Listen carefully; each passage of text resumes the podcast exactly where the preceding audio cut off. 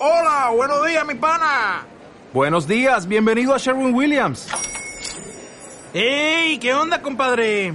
¿Qué onda? Ya tengo lista la pintura que ordenaste en el ProPlus app. Con más de 6.000 representantes en nuestras tiendas listos para atenderte en tu idioma y beneficios para contratistas que encontrarás en aliadopro.com. En Sherwin Williams somos el aliado del PRO. Radio 1 de Radio Nacional de España presenta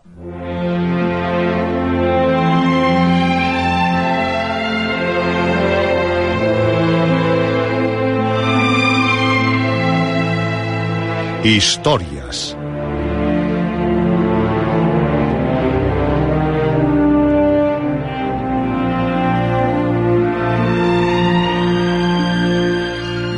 Historias de terror de aventuras, de suspense, de ciencia ficción.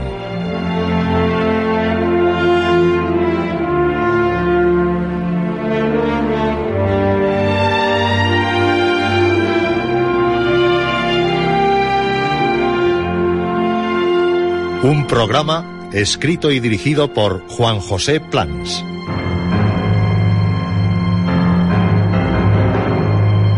Esta noche el pájaro verde.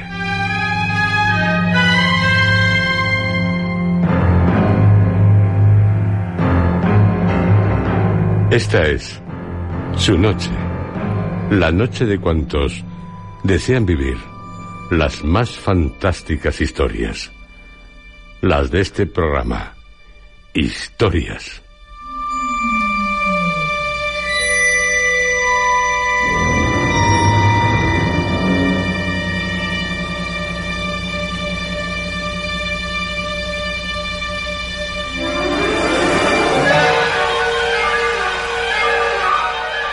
Esta noche les ofrecemos uno de los relatos más leídos de Juan Valera, del quien anteriormente ya les hemos adaptado radiofónicamente otros.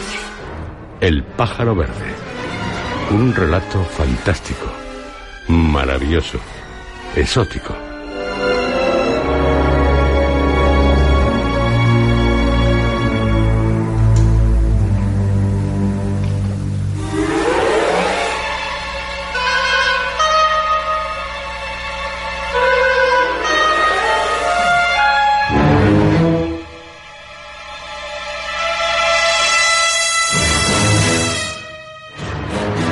El pájaro verde se publicó por primera vez en 1860. En el fondo, todos los cuentos de Valera, o casi todos, son historias de amor. Unos situados en épocas pasadas, otros en su época, y otros fantásticos o semifantásticos. Valera, con relatos como El pájaro verde, evidencia que también el género fantástico se trató en España. Y ahora ya, vivan la historia, la extraña historia de El pájaro verde.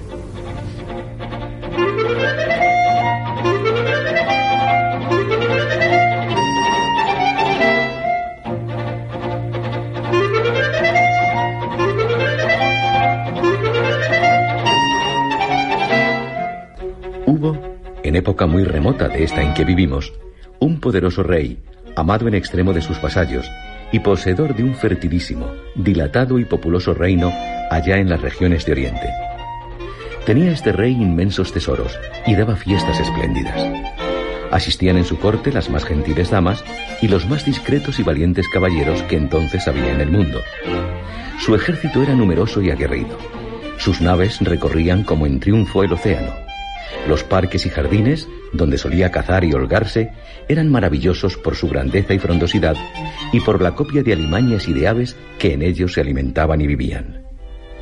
Pero, ¿qué diremos de sus palacios y de lo que en sus palacios se encerraba, cuya magnificencia excede a toda ponderación? Allí muebles riquísimos, tronos de oro y de plata y vajillas de porcelana, que era entonces menos común que ahora.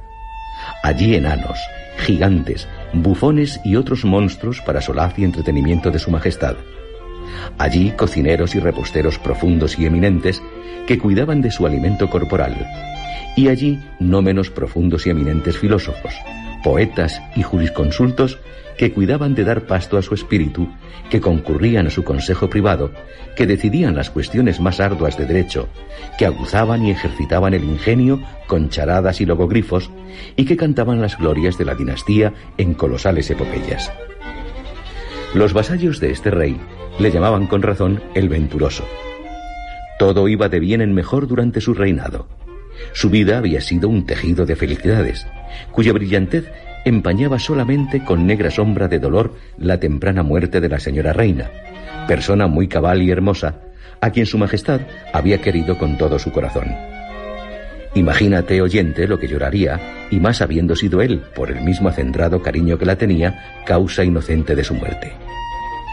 Cuentan las historias de aquel país que ya llevaba el rey siete años de matrimonio sin lograr sucesión, aunque vehementemente la deseaba, cuando ocurrieron unas guerras en país vecino. El rey partió con sus tropas, pero antes se despidió de la señora reina con mucho afecto. Esta, dándole un abrazo, le dijo al oído: No se lo digas a nadie, para que no se rían si mis esperanzas no se logran. Pero me parece que estoy encinta. La alegría del rey con esta nueva no tuvo límites. Y como todo le sale bien al que está alegre, él triunfó de sus enemigos en la guerra. Mató por su propia mano a tres o cuatro reyes que le habían hecho no sabemos qué mala pasada. Asoló ciudades, hizo cautivos y volvió cargado de botín y de gloria.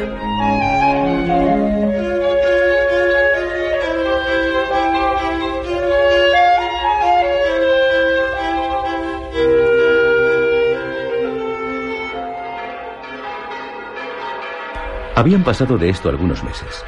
Así es que, al atravesar el rey con gran pompa la ciudad, entre las aclamaciones y el aplauso de la multitud y el repiqueteo de las campanas, la reina estaba pariendo, y parió con felicidad y facilidad a pesar del ruido y agitación, y aunque era primeriza. Qué gusto tan pasmoso no tendría su majestad cuando al entrar en la real cámara el comadrón mayor del reino le presentó una hermosa princesa que acababa de nacer. El rey dio un beso a su hija y se dirigió lleno de júbilo, de amor y de satisfacción al cuarto de la señora reina, que estaba en la cama tan colorada, tan fresca y tan bonita como una rosa de mayo. Esposa mía. ¿Qué? ¿Qué? Pero el rey era tan robusto y era tan viva la efusión de su ternura que sin más ni menos ahogó sin querer a la reina. Entonces fueron los gritos, la desesperación y el llamarse a sí propio animal con otras elocuentes muestras de doloroso sentimiento. Mas no por esto resucitó la reina, la cual, aunque muerta, estaba divina. Una sonrisa de inefable deleite se diría que aún vagaba sobre sus labios. Por ellos, sin duda, había volado el alma envuelta en un suspiro de amor y orgullosa de haber sabido inspirar cariño bastante para producir aquel abrazo. ¿Qué mujer verdaderamente enamorada no envidiaría la suerte de esta reina?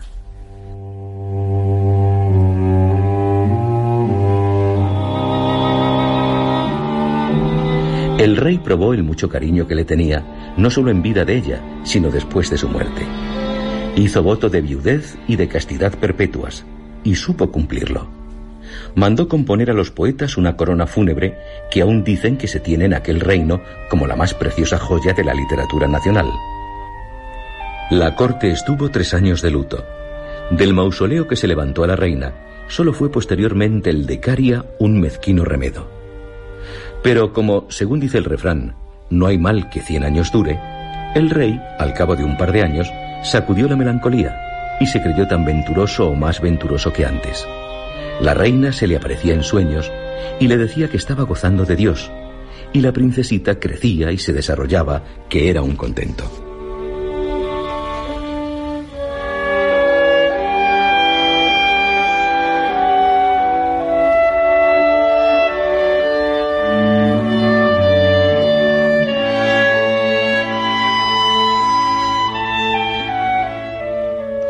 Al cumplir la princesita los 15 años, era por su hermosura, entendimiento y buen trato, la admiración de cuantos la miraban y el asombro de cuantos la oían.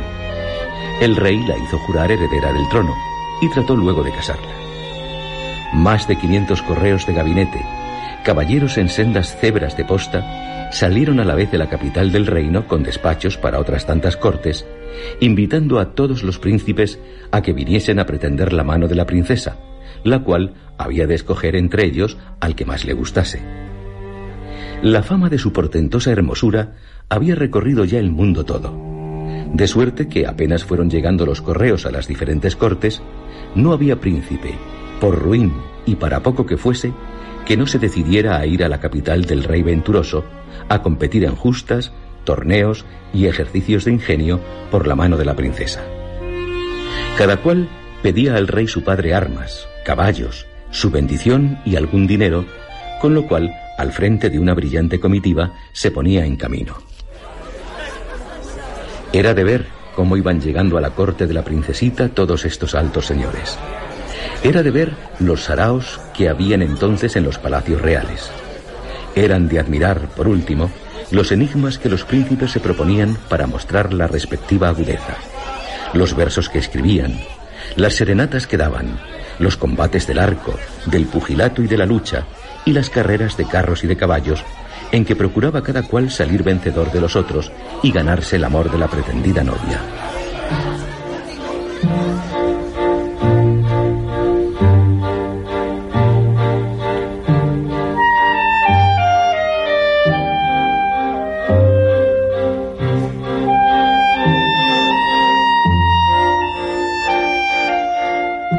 Pero esta, que a pesar de su modestia y discreción, estaba dotada sin poderlo remediar de una índole arisca, descontentadiza y desamorada, abrumaba a los príncipes con su desdén, y de ninguno de ellos se le importaba un ardite. Sus discreciones le parecían frialdades, simpleza sus enigmas, arrogancia sus rendimientos y vanidad o codicia de sus riquezas el amor que le mostraban. Apenas se dignaba mirar sus ejercicios caballerescos, ni oír sus serenatas, ni sonreír agradecida a sus versos de amor. Los magníficos regalos que cada cual le había traído de su tierra estaban arrinconados en un zaquizamí del regio Alcázar.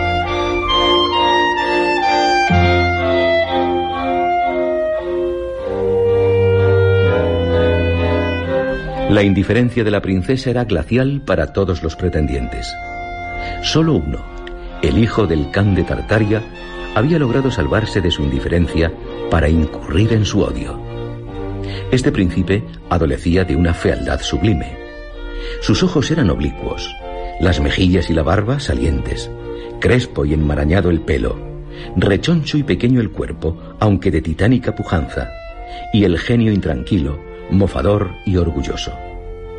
Ni las personas más inofensivas estaban libres de sus burlas, siendo principal blanco de ellas el ministro de Negocios Extranjeros del rey Venturoso, cuya gravedad, entorno y cortas luces, así como lo detestablemente que hablaba en sánscrito, lengua diplomática de entonces, se prestaban algo al escarnio y a los chistes. Así andaban las cosas, y las fiestas de la corte eran más brillantes cada día. Los príncipes, sin embargo, se desesperaban de no ser queridos. El rey venturoso rabiaba al ver que su hija no acababa de decidirse, y ésta continuaba R que R en no hacer caso de ninguno, salvo del príncipe tártaro, de quien sus pullas y descarado aborrecimiento vengaba con usura al famoso ministro de su padre.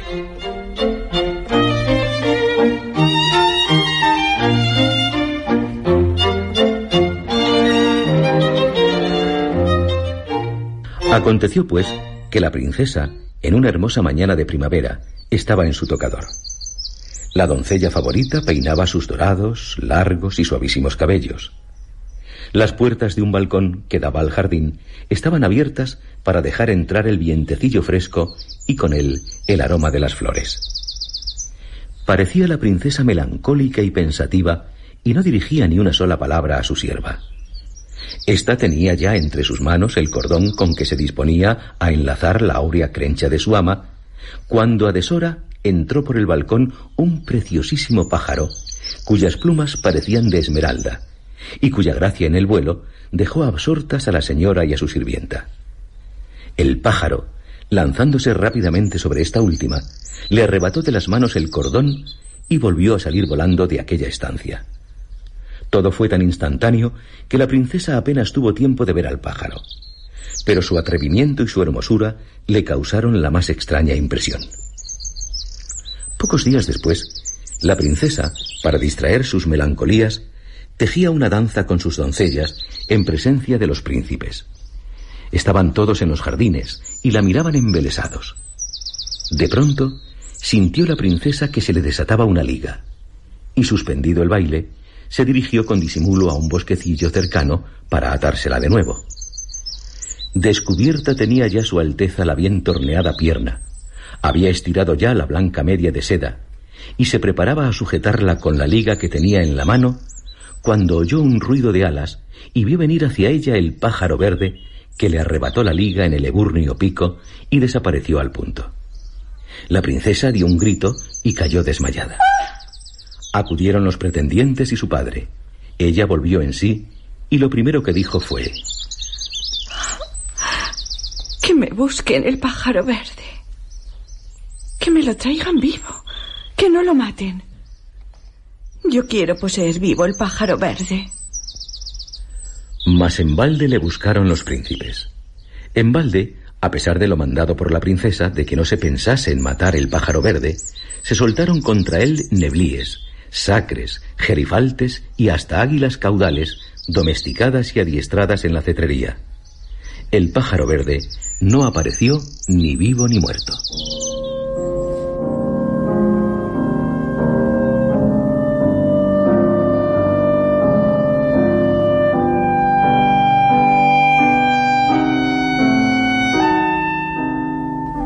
El deseo no cumplido de poseerlo atormentaba a la princesa y acrecentaba su mal humor.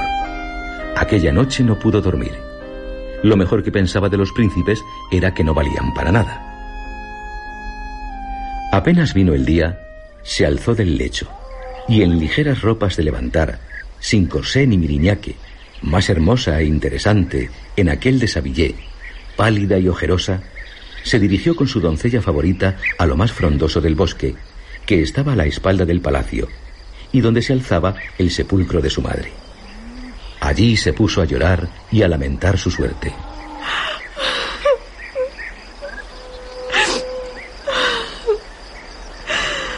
¿De qué me sirven todas mis riquezas si las desprecio? Todos los príncipes del mundo si no los amo. ¿De qué mi reino si no te tengo a ti, madre mía?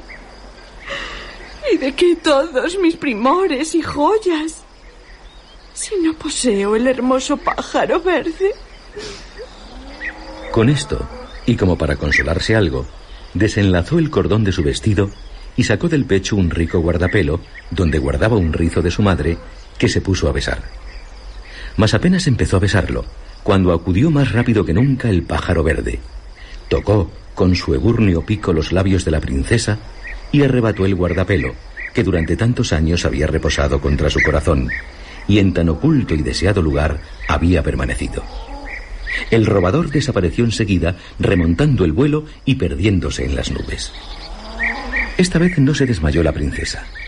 Antes bien, se paró muy colorada y dijo a la doncella. Mírame, mírame los labios. Ese pájaro insolente me los ha herido porque me arden. La doncella los miró y no notó picadura ninguna.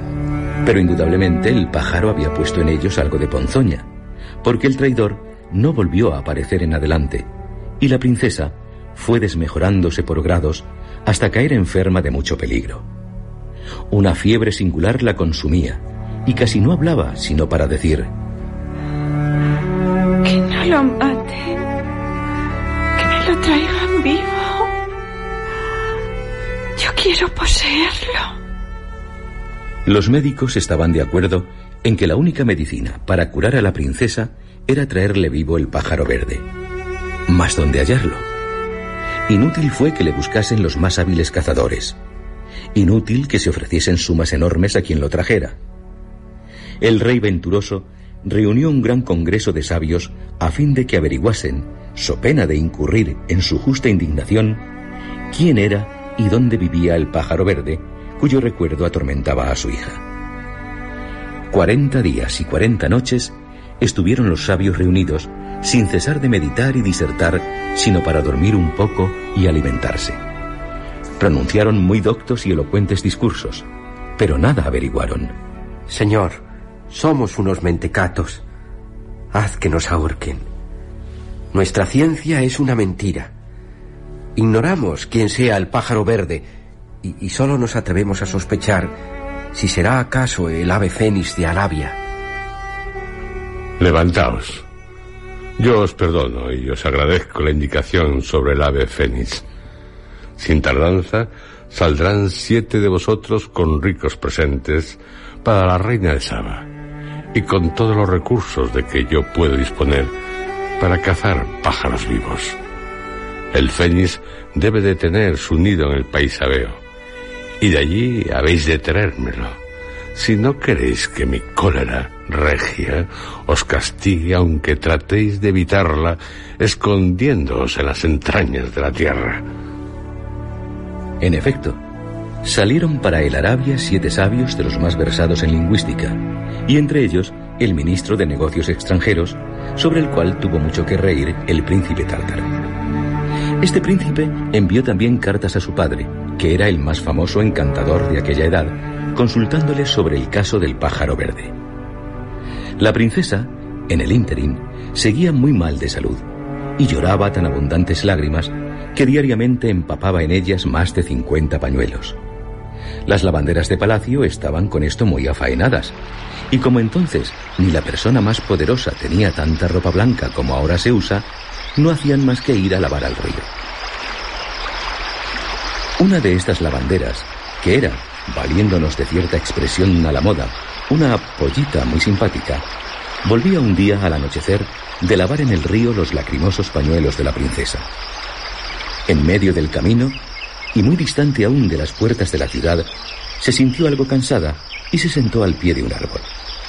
Sacó del bolsillo una naranja y ya iba a morderla para comérsela cuando se le escapó de las manos y empezó a rodar por aquella cuesta abajo con singular ligereza.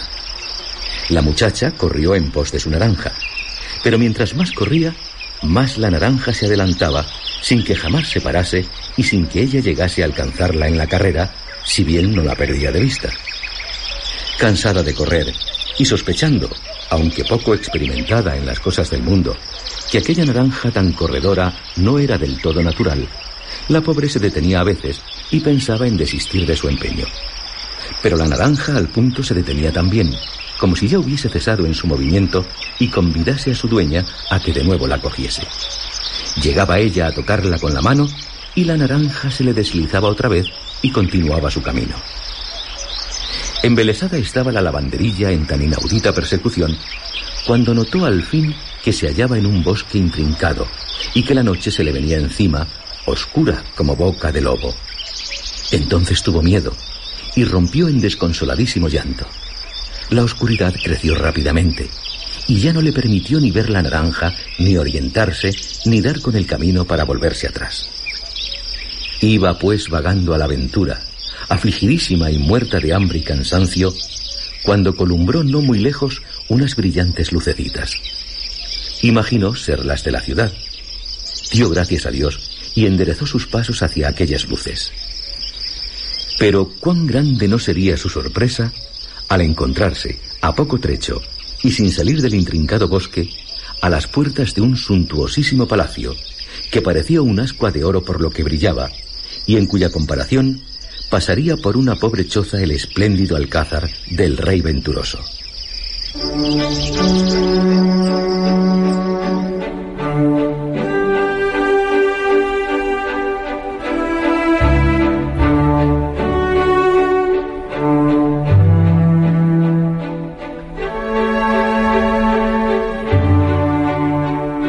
No había guardia, ni portero, ni criados que impidiesen la entrada.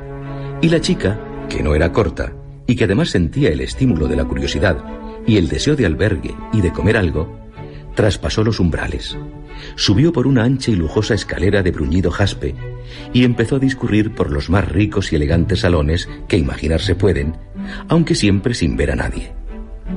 Los salones estaban, sin embargo, profusamente iluminados por mil lámparas de oro, cuyo perfumado aceite difundía suavísima fragancia.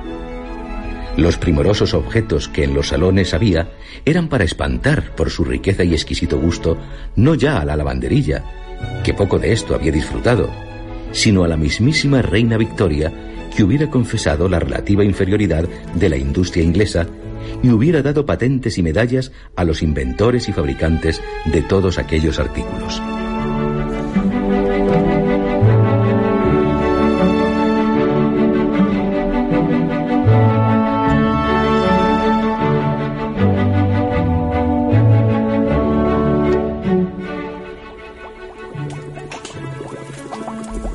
La lavandera los admiró a su sabor, y admirándolos se fue poco a poco hacia un sitio de donde salía un rico olorcillo de viandas muy suculento y delicioso.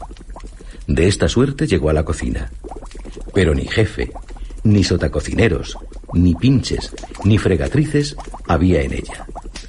Todo estaba desierto como el resto del palacio.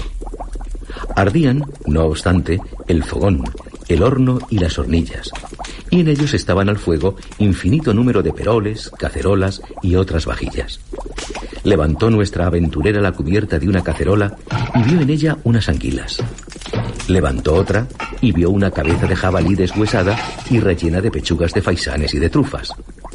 En resolución, vio los manjares más exquisitos que se presentaban en las mesas de los reyes, emperadores y papas, y hasta vio algunos platos, al lado de los cuales los imperiales, papales y regios serían tan groseros como al lado de estos un potaje de judías o un gazpacho.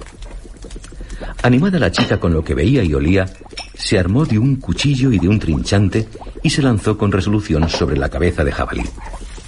Mas apenas hubo llegado a ella, recibió en sus manos un golpe, dado al parecer por otra poderosa e invisible, y oyó una voz que le decía, tan de cerca que sintió la agitación del aire y el aliento vivo de las palabras. Tate, que es para mi señor el príncipe. Se dirigió entonces a unas truchas salmonadas, creyéndolas manjar menos principesco y que le dejarían comer. Pero la mano invisible vino de nuevo a castigar su atrevimiento y la voz misteriosa a repetirle. Tate, que es para mi señor el príncipe. Tentó por último mejor fortuna en tercero, cuarto y quinto platos, pero siempre le aconteció lo propio. Así tuvo con harta pena que resignarse a ayunar y se salió despechada de la cocina.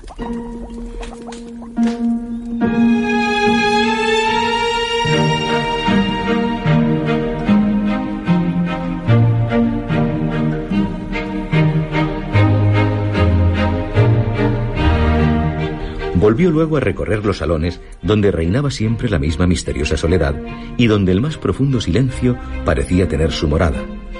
Y llegó a una alcoba lindísima, en la cual solo dos o tres luces, encerradas y amortecidas en vasos de alabastro, derramaban una claridad indecisa y voluptuosa que estaba convidando al reposo y al sueño. Había en esta alcoba una cama tan cómoda y mullida que nuestra lavandera, que estaba cansadísima, no pudo resistir a la tentación de tenderse en ella y descansar.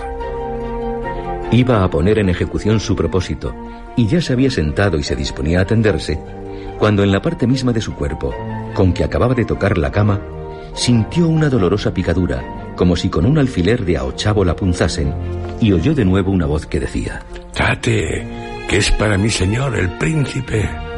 No hay que decir que la lavanderilla se asustó y afligió con esto, resignándose a no dormir, como a no comer se había resignado, y para distraer el hambre y el sueño, se puso a registrar cuántos objetos había en la alcoba, llevando su curiosidad hasta levantar las colgaduras y los tapices. Detrás de uno de estos, descubrió nuestra heroína una primorosa puertecilla secreta de sándalo con embutidos de nácar. La empujó suavemente y, cediendo la puerta, se encontró en una escalera de caracol de mármol blanco. Por ella bajó sin detenerse a uno como invernáculo, donde crecían las plantas y las flores más aromáticas y extrañas, y en cuyo centro había una taza inmensa, hecha al parecer de un solo, limpio y diáfano topacio. Se levantaba del medio de la taza un surtidor tan gigantesco como el que hay ahora en la Puerta del Sol, pero con la diferencia de que el agua del de la Puerta del Sol es natural y ordinaria, y la de este era agua de olor, y tenía además en sí misma todos los colores del ibis y luz propia, lo cual, como ya calculará el oyente, le daba un aspecto sumamente agradable. Hasta el murmullo que hacía este agua al caer tenía algo más musical y acordado que el que producen otras. Y se diría que aquel surtidor cantaba alguna de las más enamoradas canciones de Mozart o de Bellini. Absorta estaba la lavandera mirando aquellas bellezas y gozando de aquella armonía cuando oyó un grande estrépito y vio abrirse una ventana de cristales. La lavandera se escondió precipitadamente detrás de una masa de verdura a fin de no ser vista y poder ver a las personas o seres que sin duda se acercaban. Estos eran tres pájaros rarísimos y lindísimos. Uno de ellos todo verde y brillante como una esmeralda.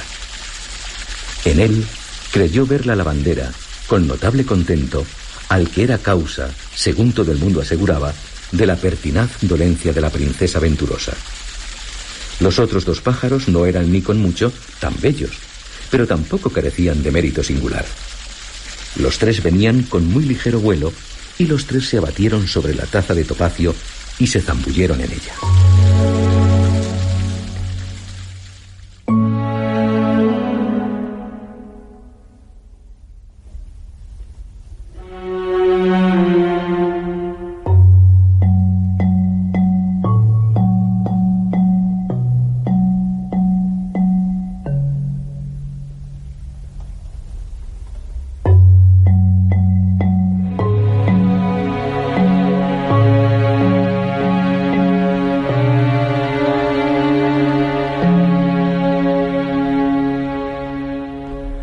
Poco rato vio la lavandera que del seno diáfano del agua salían tres mancebos tan lindos, bien formados y blancos, que parecían estatuas peregrinas hechas por mano maestra, con mármol teñido de rosas.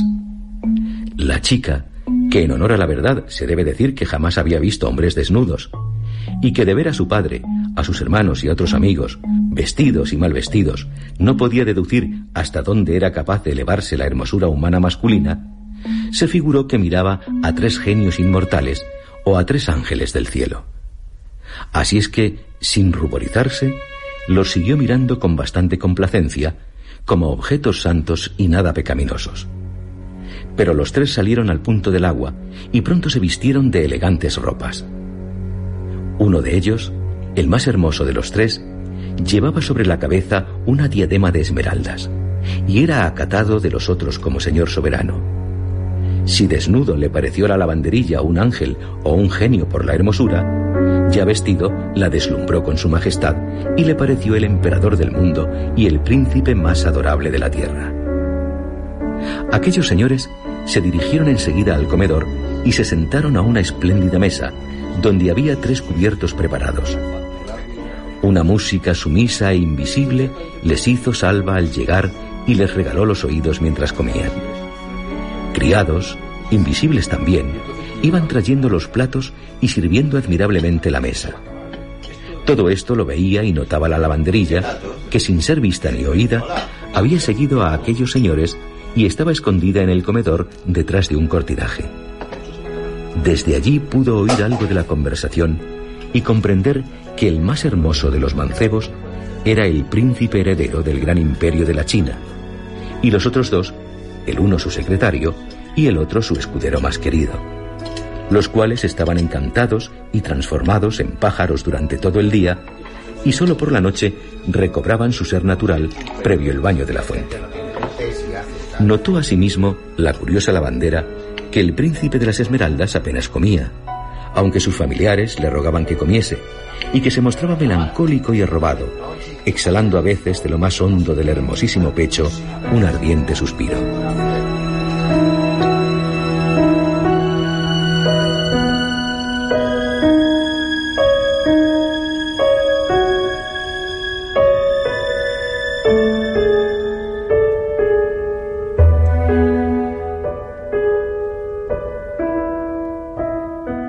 Refieren las crónicas que vamos extractando que terminado ya aquel opíparo y poco alegre festín, el príncipe de las Esmeraldas, volviendo en sí como de algún sueño, alzó la voz y dijo Secretario, tráeme la cajita de mis entretenimientos.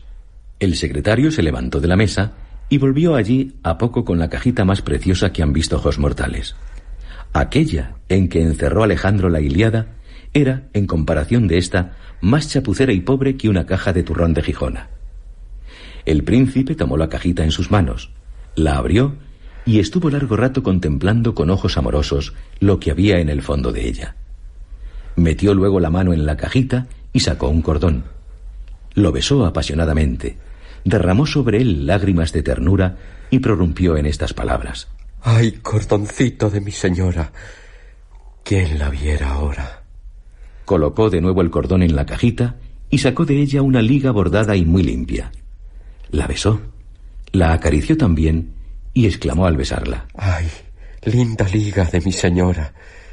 ¿Quién la viera ahora? Sacó por último un precioso guardapelo, y si mucho había besado cordón y liga, más lo besó y más lo acarició aún, diciendo con acento tristísimo que partía los corazones y hasta las peñas. Ay, guardapelo de mi señora. ¿Quién la viera ahora? A poco el príncipe y los dos familiares se retiraron a sus alcobas y la lavanderilla, sola en el comedor, se acercó a la mesa, donde aún estaban casi intactos los ricos manjares, los confites, las frutas y los generosos y chispeantes vinos.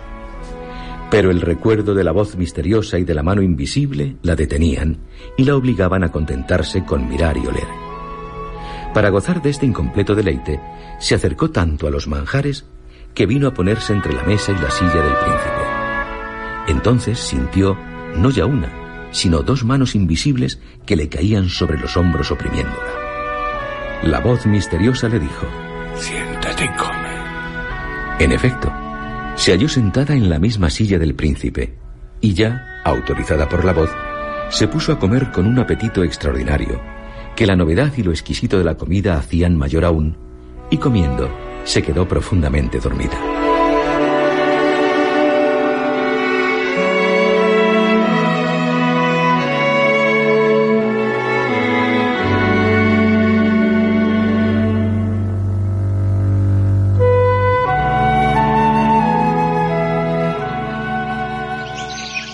Cuando despertó, era muy de día. Abrió los ojos y se encontró en medio del campo, tendida al pie del árbol donde había querido comerse la naranja. Allí estaba la ropa que había traído del río y hasta la naranja corredora estaba allí también. Hubiera querido volver al palacio del príncipe de la China para cerciorarse de que aquellas magnificencias eran reales y no soñadas. Tiró al suelo la naranja para ver si le mostraba nuevamente el camino. Pero la naranja rodaba un poco y luego se detenía en cualquier hoyo o tropiezo, o cuando el impulso con que se movía dejaba de ser eficaz. En suma, la naranja hacía lo que hacen de ordinario, en idénticas circunstancias, todas las naranjas naturales. Su conducta no tenía nada extraño ni de maravilloso. Despechada entonces la muchacha, partió la naranja y vio que por dentro era como las demás. Se la comió y le supo a lo mismo que cuantas naranjas había comido antes. Ya apenas dudó de que había soñado. Se lo contaría todo a la princesa.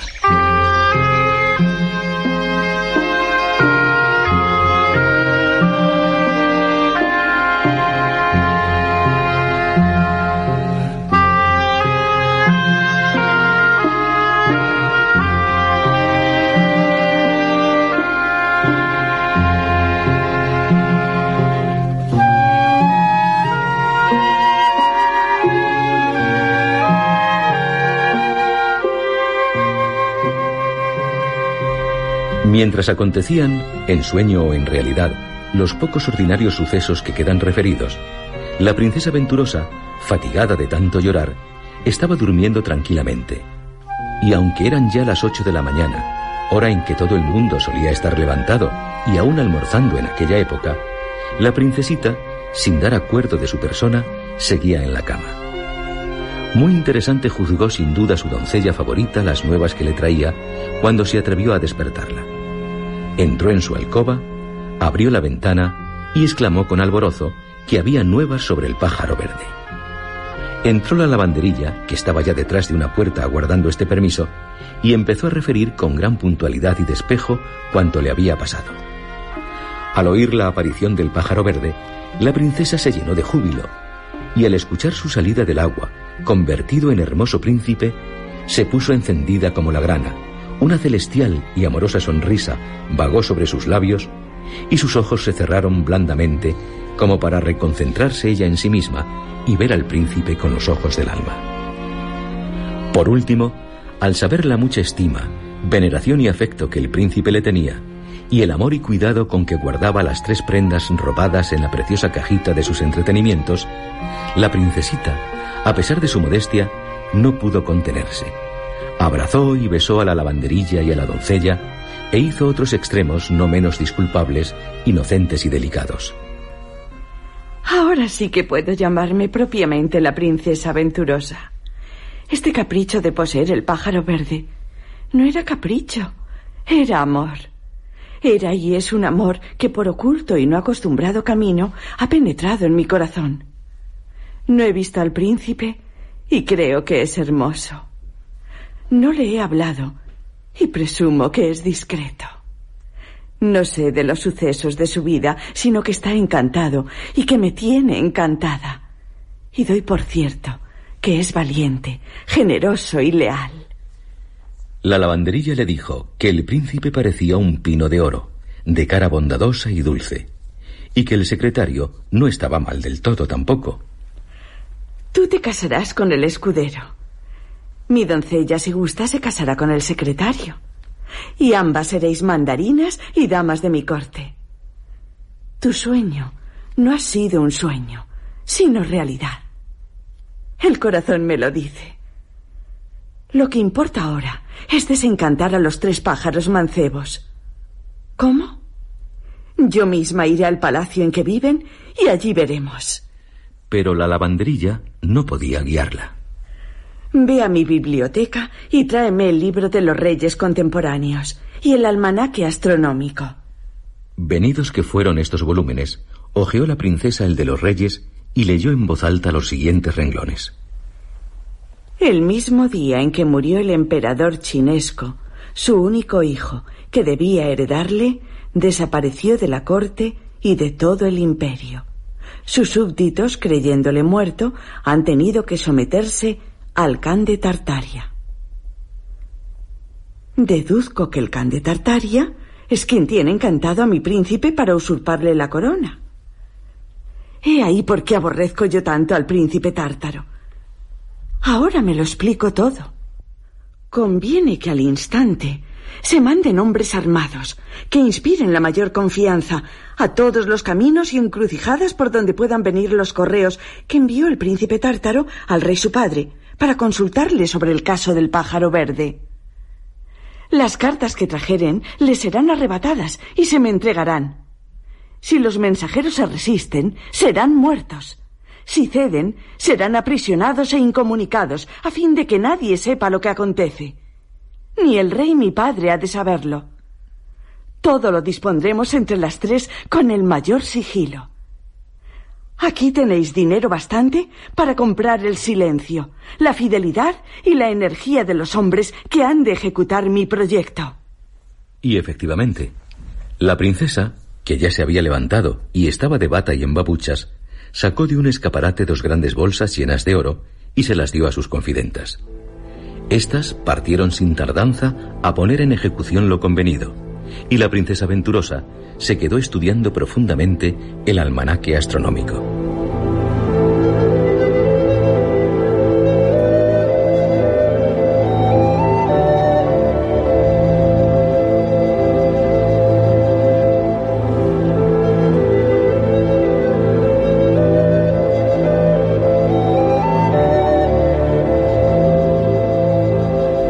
Cinco días habían pasado desde el momento en que tuvo lugar la escena anterior.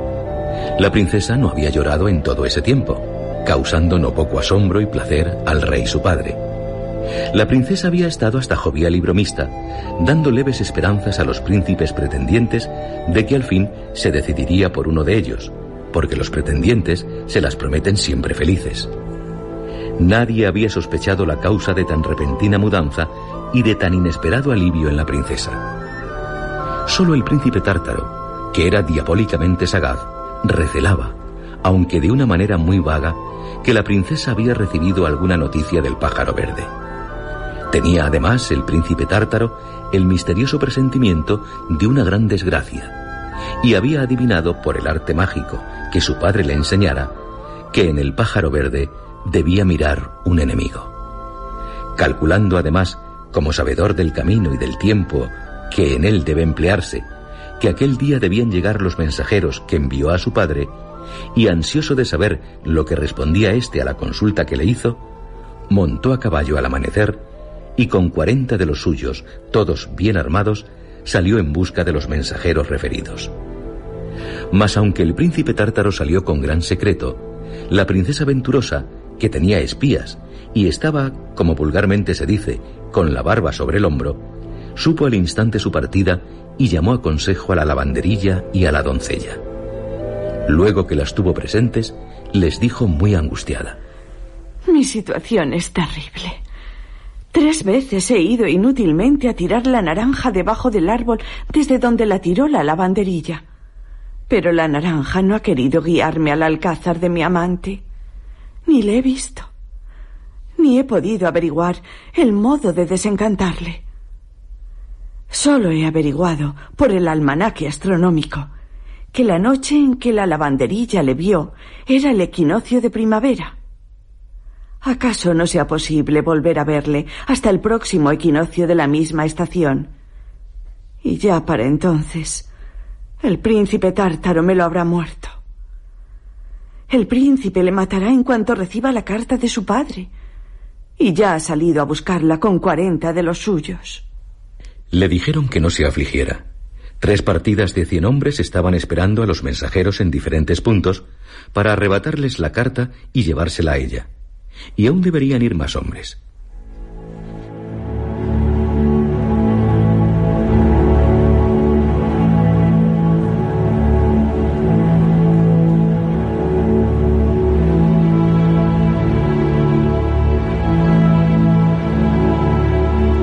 La princesa hizo venir secretamente a su estancia al más bizarro y entendido general de su padre.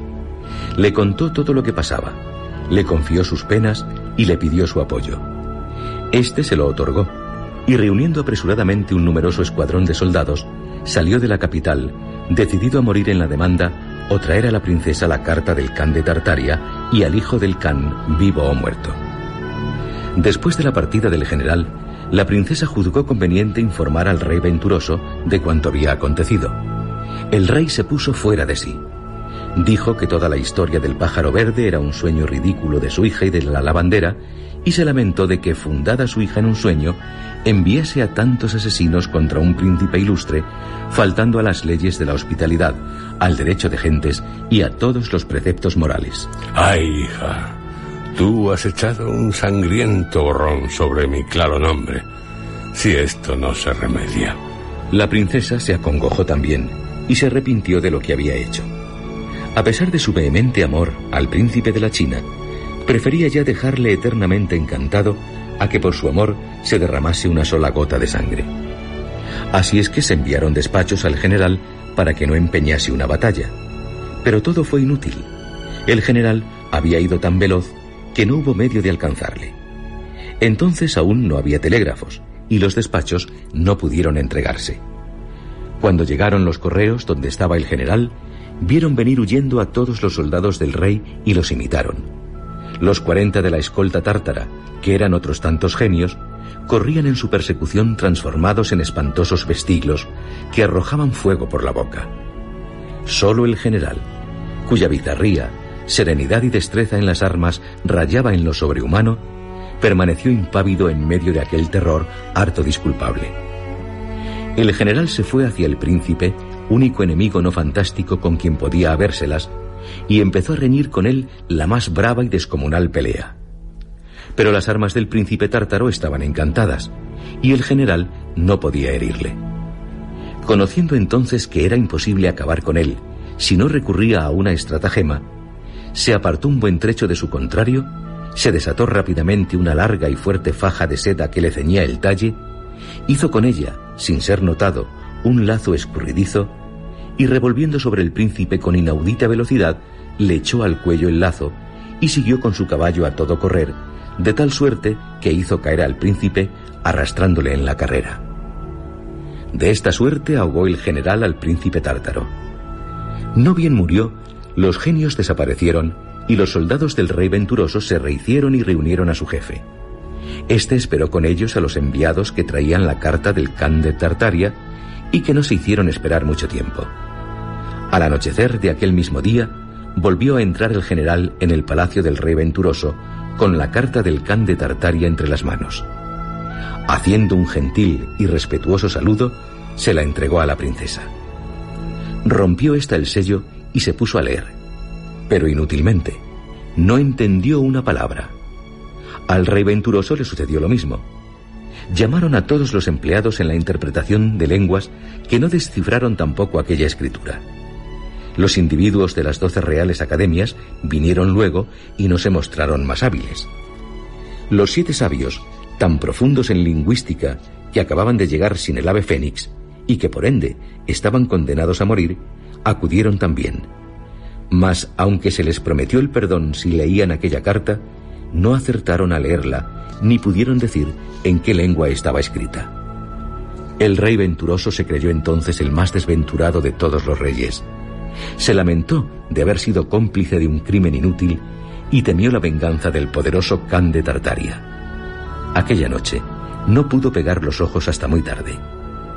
Su dolor fue con todo mucho más desesperado, cuando al despertarse al otro día muy de mañana, supo que la princesa había desaparecido, dejándole escritas las siguientes palabras. Padre, ni me busques ni pretendas averiguar dónde voy si no quieres verme muerta. Bástete saber que vivo y que estoy bien de salud, aunque no volverás a verme hasta que tenga descifrada la carta misteriosa del Khan y desencantado a mi querido príncipe. Adiós.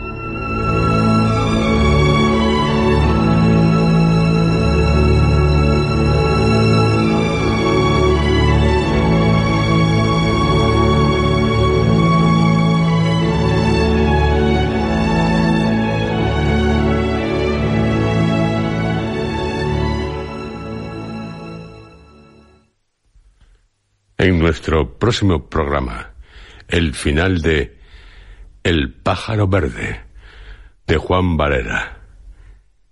Podrán descifrar la carta. ¿Qué será de los amores de la princesa venturosa? Lo sabrán.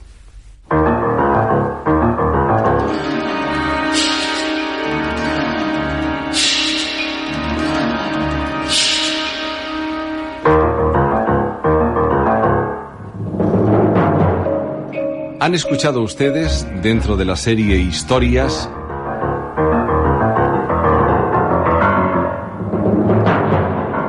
El pájaro verde.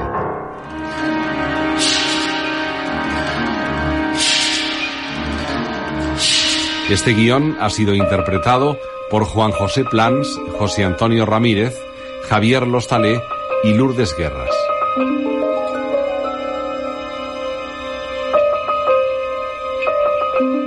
Efectos especiales Joaquín Úbeda. Realización técnica Adolfo Abarca y Manuel Álvarez. Dirección Juan José Planas.